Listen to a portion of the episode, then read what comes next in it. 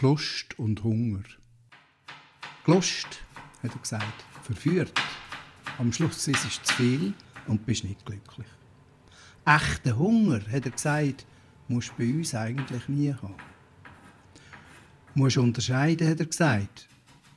Nasenhunger hast, wenn du etwas schmeckst, was du kennst und denkst, es schmeckt sicher gut. Augenhunger hast, wenn du etwas siehst, wo du denkst, das könntest, das musst du probieren. Ohrenhunger hast, wenn du Silberpapier hörst, wo etwas Gutes drin könnte verpackt sein. Herzhunger hast, wenn du ein emotionales Loch hast. Zu wenig Aufmerksamkeit, zu wenig Liebe, zu wenig Achtung. Oder umgekehrt, zu viel Stress, zu viel Trauer.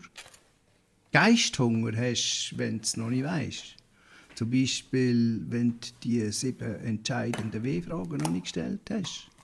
Wenn, was, mit wem, wo, wie manchmal, wie viel und vor allem warum in sich.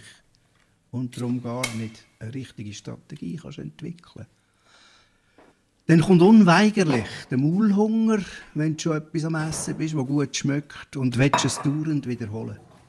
Dann hat er gesagt, er hat sich jetzt diese Fragen gestellt und Gedanken gemacht. Seither wüsste er, dass er eigentlich nur immer verführt werde und gar nie echten Hunger hat. Widerstehen sei immer mehr so wie eine Belohnung geworden. Er kann jetzt gut widerstehen. Widerstehen sei jetzt eine besondere Lust geworden.